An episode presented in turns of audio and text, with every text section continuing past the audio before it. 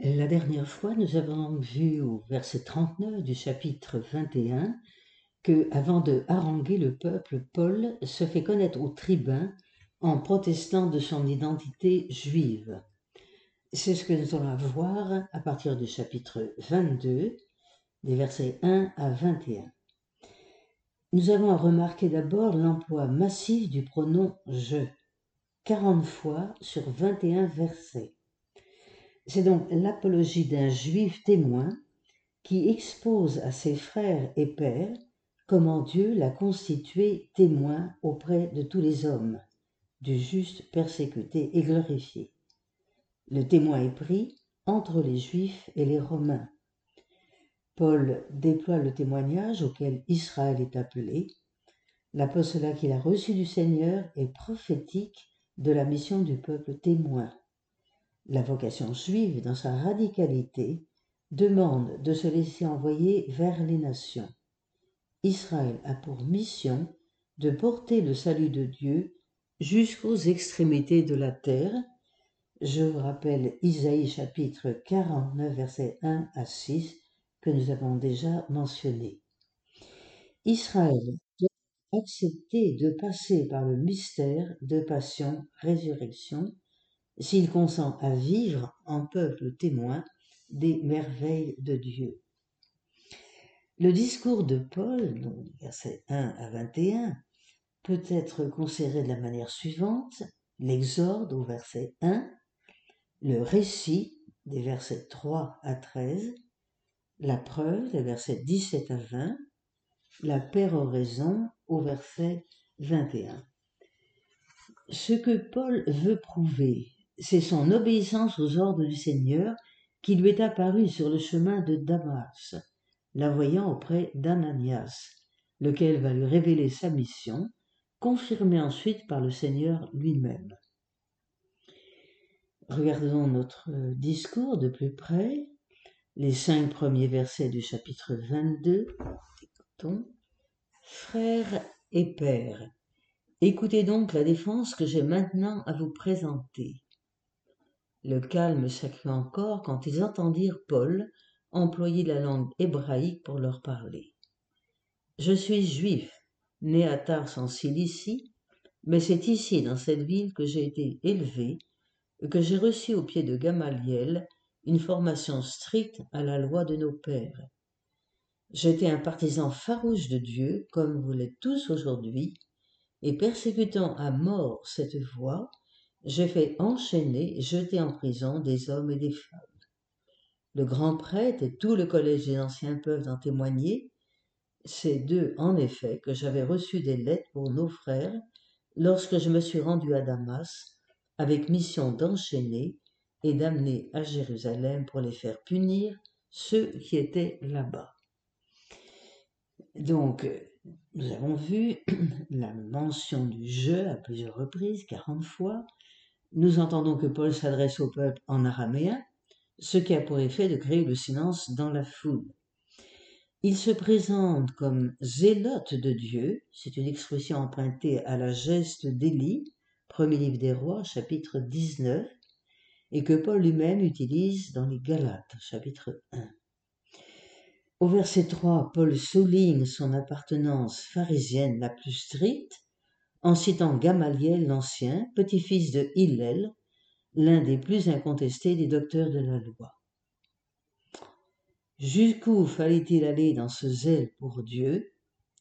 Il fallait extirper l'idolâtrie jusqu'à frapper le juif qui se laissait séduire. Nous arrivons au verset 6 que nous allons entendre jusqu'au verset 11. Je poursuivais donc ma route et j'approchais de Damas quand soudain vers midi une grande lumière venue du ciel m'enveloppa de son éclat. Je tombai à terre et j'entendis une voix qui me disait Saül, Saül, pourquoi me persécuter? Je répondis Qui es-tu, Seigneur? La voix reprit Je suis Jésus, le Nazoréen, c'est moi que tu persécutes. Mes compagnons virent bien la lumière, mais ils n'entendirent pas la voix qui me parlait. Je demandai Que dois-je faire, Seigneur? Et le Seigneur me répondit Relève-toi, va à Damas, et là on t'indiquera toute la tâche qui t'est assignée. Mais comme l'éclat de cette lumière m'avait ôté la vue, c'est conduit par la main de mes compagnons que j'arrivai à Damas. Or, il arriva, dit notre texte en grec au verset 6, on sait en Israël comment depuis Abraham les destinées humaines sont visitées par Dieu lorsqu'il entreprend de sauver son peuple, et par lui l'humanité entière. En se remémorant sa propre vocation, ici que nous venons d'entendre, Paul se souvient à la fois de l'appel d'Abraham à sacrifier son fils, Genèse 22, 1 à 11, du renvoi de Jacob en son pays, Genèse chapitre 31, versets 11 à 13, le puits en Égypte, Genèse 46, 2 à 4, la mission faite à Moïse au buisson ardent, Exode chapitre 3, 2 à 10, la vocation de Samuel, premier livre de Samuel, chapitre 3, 4 à 14, la vocation d'Isaïe, chapitre 6, versets 1 à 13, celle de Jérémie, chapitre 1, celle d'Ézéchiel, chapitre 1, verset 26, etc. Nous avons entendu au verset 6, 9 et 11 l'insistance sur la lumière venant du ciel. Nous avions eu également la gloire de Dieu en 755 à propos d'Étienne. Donc, l'itinéraire de Paul s'inscrit dans une histoire qui a commencé avec Abraham et dont l'achèvement est révélé dans la vision du premier témoin martyr qu'est Étienne. En mentionnant trois fois la lumière, versets 6, 9 et 11, Paul découvre ce qui est en train de se passer, une nouvelle naissance. Verset 7, Paul ne s'est pas dérobé à l'appel du Seigneur. Comme Moïse au buisson, il se tient prêt à la révélation. Le verbe persécuté, repris deux fois, dévoile aux zélotes qu'il agissait en ennemi de Dieu en s'opposant au chemin que suivent les disciples de Jésus. Exemple, psaume 25, heureux, irréprochables sur le chemin, ceux qui font route, route dans la loi du Seigneur. Passons au verset 12 que nous allons lire jusqu'au verset 16. Il y avait là un certain Ananias, c'était un homme pieux, fidèle à la loi, dont la réputation était bonne auprès de tous les Juifs qui habitaient là. Il vint me trouver et me dit alors, Saül mon frère, retrouve la vue. Et à l'instant même je la retrouvai et je le vis. Il me dit, Le Dieu de nos pères t'a destiné à connaître sa volonté à voir le juste et à entendre sa propre voix. Tu dois en effet être témoin pour lui devant tous les hommes de ce que tu auras vu et entendu. Pourquoi donc hésiterais-tu? Allons, reçois le baptême et la purification de tes péchés en invoquant son nom. Il arriva, nous avons donc pardon, revenons au verset 12, à Damas, Ananias, un homme religieux selon la loi, apprécié par la communauté juive, va parfaire l'instruction de Paul. Cet homme dont le nom signifie Dieu fait grâce rend la vue à Paul, par la grâce de Dieu, et lui dévoile la grâce de sa vocation. Verset 14, il s'agit de connaître la volonté de Dieu et voilà le désir de tout juif pieux. Écoutons le psaume 40, verset 9. À faire ta volonté, mon Dieu, je prends plaisir. Également, psaume 143, verset 10. Enseigne-moi à faire tes volontés, car c'est toi, mon Dieu. Le verset 15 précise bien de se témoigner de tout ce que tu as vu et entendu. Enfin, au verset 16, le baptême du nom de Jésus va donc achever de transformer le zélote de Dieu disciple du Nazaréen. Passons au verset 17, on entend jusqu'au verset 21. De retour à Jérusalem, alors que j'étais en prière dans le temple, il m'arrive un jour de tomber en extase, et je vis le Seigneur qui me disait, Vite, quitte Jérusalem sans tarder, car ils n'accueilleront pas le témoignage que tu me rendras. Je répondis, Mais Seigneur, ils savent bien que c'est moi qui allais dans les synagogues pour faire mettre en prison et battre de verges ceux qui croient en toi. Et lorsque le sang d'Étienne, ton témoin, a été répandu, moi aussi j'étais là. J'approuvais ces meurtriers et je gardais leurs vêtements. Mais il me dit, va, c'est au loin vers les nations païennes que je vais, moi, t'envoyer. Au verset 17, deuxième intervention divine qui prolonge la vision de Damas, c'est le Seigneur qui le conduit, qui lui fera traverser les obstacles accumulés par son passé de persécuteur. Nous entendons bien au verset 19-20 que si le zélote peut devenir missionnaire, c'est parce que Dieu a assumé l'endurcissement d'Israël. Le sang répandu et semence de conversion. Lorsque Paul gardait les vêtements de ceux qui lapidaient Étienne, rappelons-nous, verset 7, chapitre 7, pardon, la grâce de repentance était déjà à l'œuvre. Tel est le chemin de Paul, tel est le chemin offert à tout Israël. De nouveau, verset 21, mission d'Israël, porter le salut de Dieu jusqu'aux extrémités de la terre. Nous passons au verset 22, nous pouvons lire jusqu'au verset 29. Les Juifs qui avaient écouté Paul jusqu'à ces mots se mirent alors à pousser des cris. Qu'on débarrasse la terre d'un tel individu, il ne doit pas rester vivant. Comme ils vociféraient, jetaient leurs manteaux, lançaient dans l'air de la poussière, le tribun donna l'ordre de faire entrer Paul dans la forteresse et de lui appliquer la question par le fouet pour découvrir le motif de ces cris qu'on poussait contre lui. On allait étendre Paul pour le fouetter quand il dit au centurion de service Un citoyen romain qui n'a même pas été jugé, avez-vous le droit de lui appliquer le fouet? À ces mots, le centurion alla trouver le tribun pour le mettre au courant. Qu'allais-tu faire? L'homme est citoyen romain. Le tribun revint donc demander à Paul Dis-moi, tu es vraiment citoyen romain? Oui, dit Paul. Le tribun reprit Moi, j'ai dû payer la forte somme pour acquérir ce droit. Et moi, dit Paul, je le tiens de naissance. Ceux qui allaient le mettre à la question le laissèrent donc immédiatement. Quant au tribun, il avait pris peur en découvrant que c'était un citoyen romain qu'il gardait enchaîné. Donc, nous voyons bien que le peuple craint d'être assimilé à Paul, d'où la violence de sa réaction. Le verset 25 est un verset clé de ce passage. Paul requiert à son égard une procédure légale de la part du tribun. Or, le fouet est exclu pour un Romain. La loi Portia exigeait l'inviolabilité corporelle d'un Romain. Si Paul avait la qualité de Romain dès sa naissance, c'est que ses parents étaient mariés selon la loi romaine.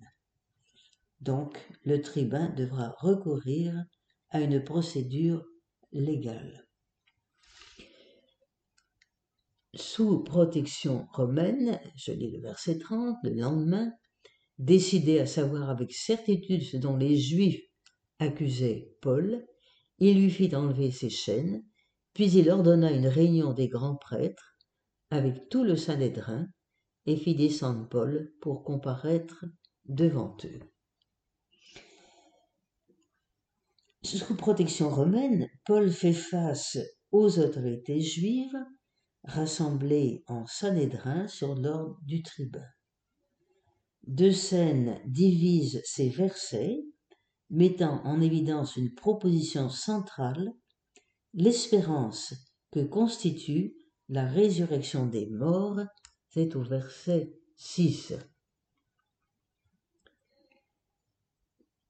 Donc, deux scènes, chapitre 22, 30 à 23, 5, l'incompréhension dont on entoure les prophètes, deuxième partie, chapitre 23, versets 7 à 10, les dommages causés par ce manque d'écoute. Enfin, au verset 11, comment Dieu lui-même soutient ses témoins. Nous assistons donc à un double retournement de situation. Les juges se découvrent jugés du fait de leur attitude face à Paul. Le grand prêtre se disqualifie comme chef du peuple car il fait frapper Paul sur la bouche au mépris de la loi. Quant aux Sanhédrites, ils se jugent eux-mêmes en se divisant sur la question de l'espérance du peuple. Verset 1 du chapitre 23. Les yeux fixés sur le Sanhédrin, Paul déclara Frères, c'est avec une confiance, conscience, sans aucun reproche, que je me suis conduit envers Dieu jusqu'à ce jour. Je suis citoyen pour Dieu. Paul se place d'emblée au niveau de sa responsabilité face à Dieu. C'est à cette hauteur qu'il entend élever le débat. Écoutons le verset 2. Mais le grand prêtre Ananias ordonna à ses attissants de le frapper sur la bouche. Paul lui dit alors, C'est toi que Dieu va frapper, muraille blanchie. Tu sièges pour me juger selon la loi, et au mépris de la loi, tu ordonnes qu'on me frappe. La réaction, d'ailleurs, d'abord écoutons le grand prêtre Ananias, nous voyons qu'il a la réputation d'un intrigant, d'un homme cruel et cupide, collaborateur de Rome, il ordonne de frapper Rome, de frapper Paul. Il refuse donc d'écouter un prophète.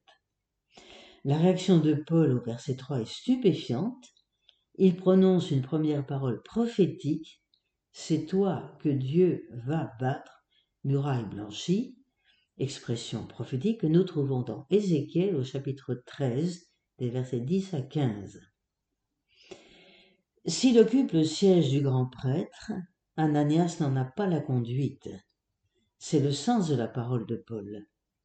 En même temps, Paul manifeste qu'il respecte la loi. Verset 6.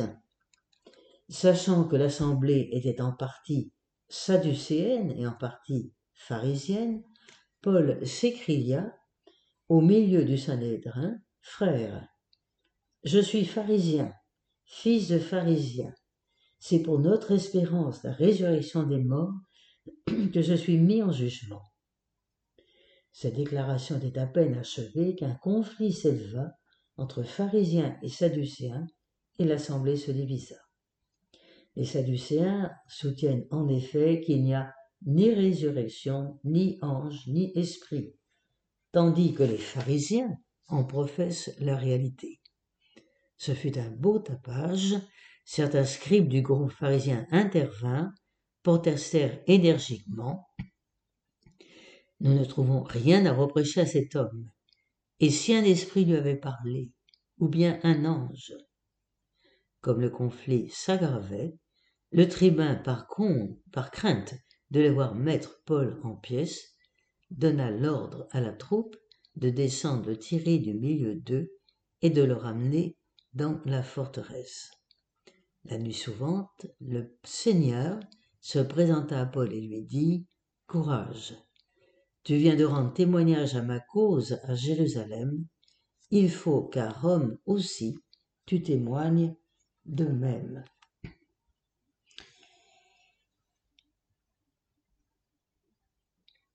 Pour les Sadducéens, la croyance en la résurrection est étrangère à l'écriture. Pour les pharisiens, ils y voyaient l'accomplissement des promesses faites au Père. Plus que jamais, Paul est zélote de Dieu.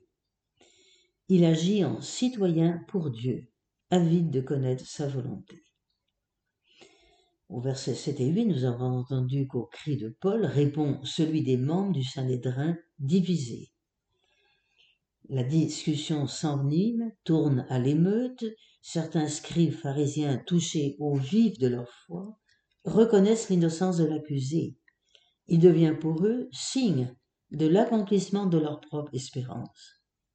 Si l'Esprit de Dieu ou l'ange du Seigneur s'était manifesté à lui, si le Seigneur lui était vraiment apparu sur le chemin de Damas, s'il avait vraiment vu le juste, Alors, ils adoptent l'attitude de, Gamaliel quelques vingt ans plus tôt, rappelez-vous, en 534. Il apparaît bien que le Sanhédrin est tout à fait Au verset 11, nous avons entendu que c'est le Seigneur lui-même qui confirme Paul dans sa mission. À Jérusalem, il a porté témoignage de Jésus de Nazareth. Le dessein de Dieu le mène à témoigner du royaume de Dieu jusqu'à Rome, et c'est ce que nous verrons les fois prochaines.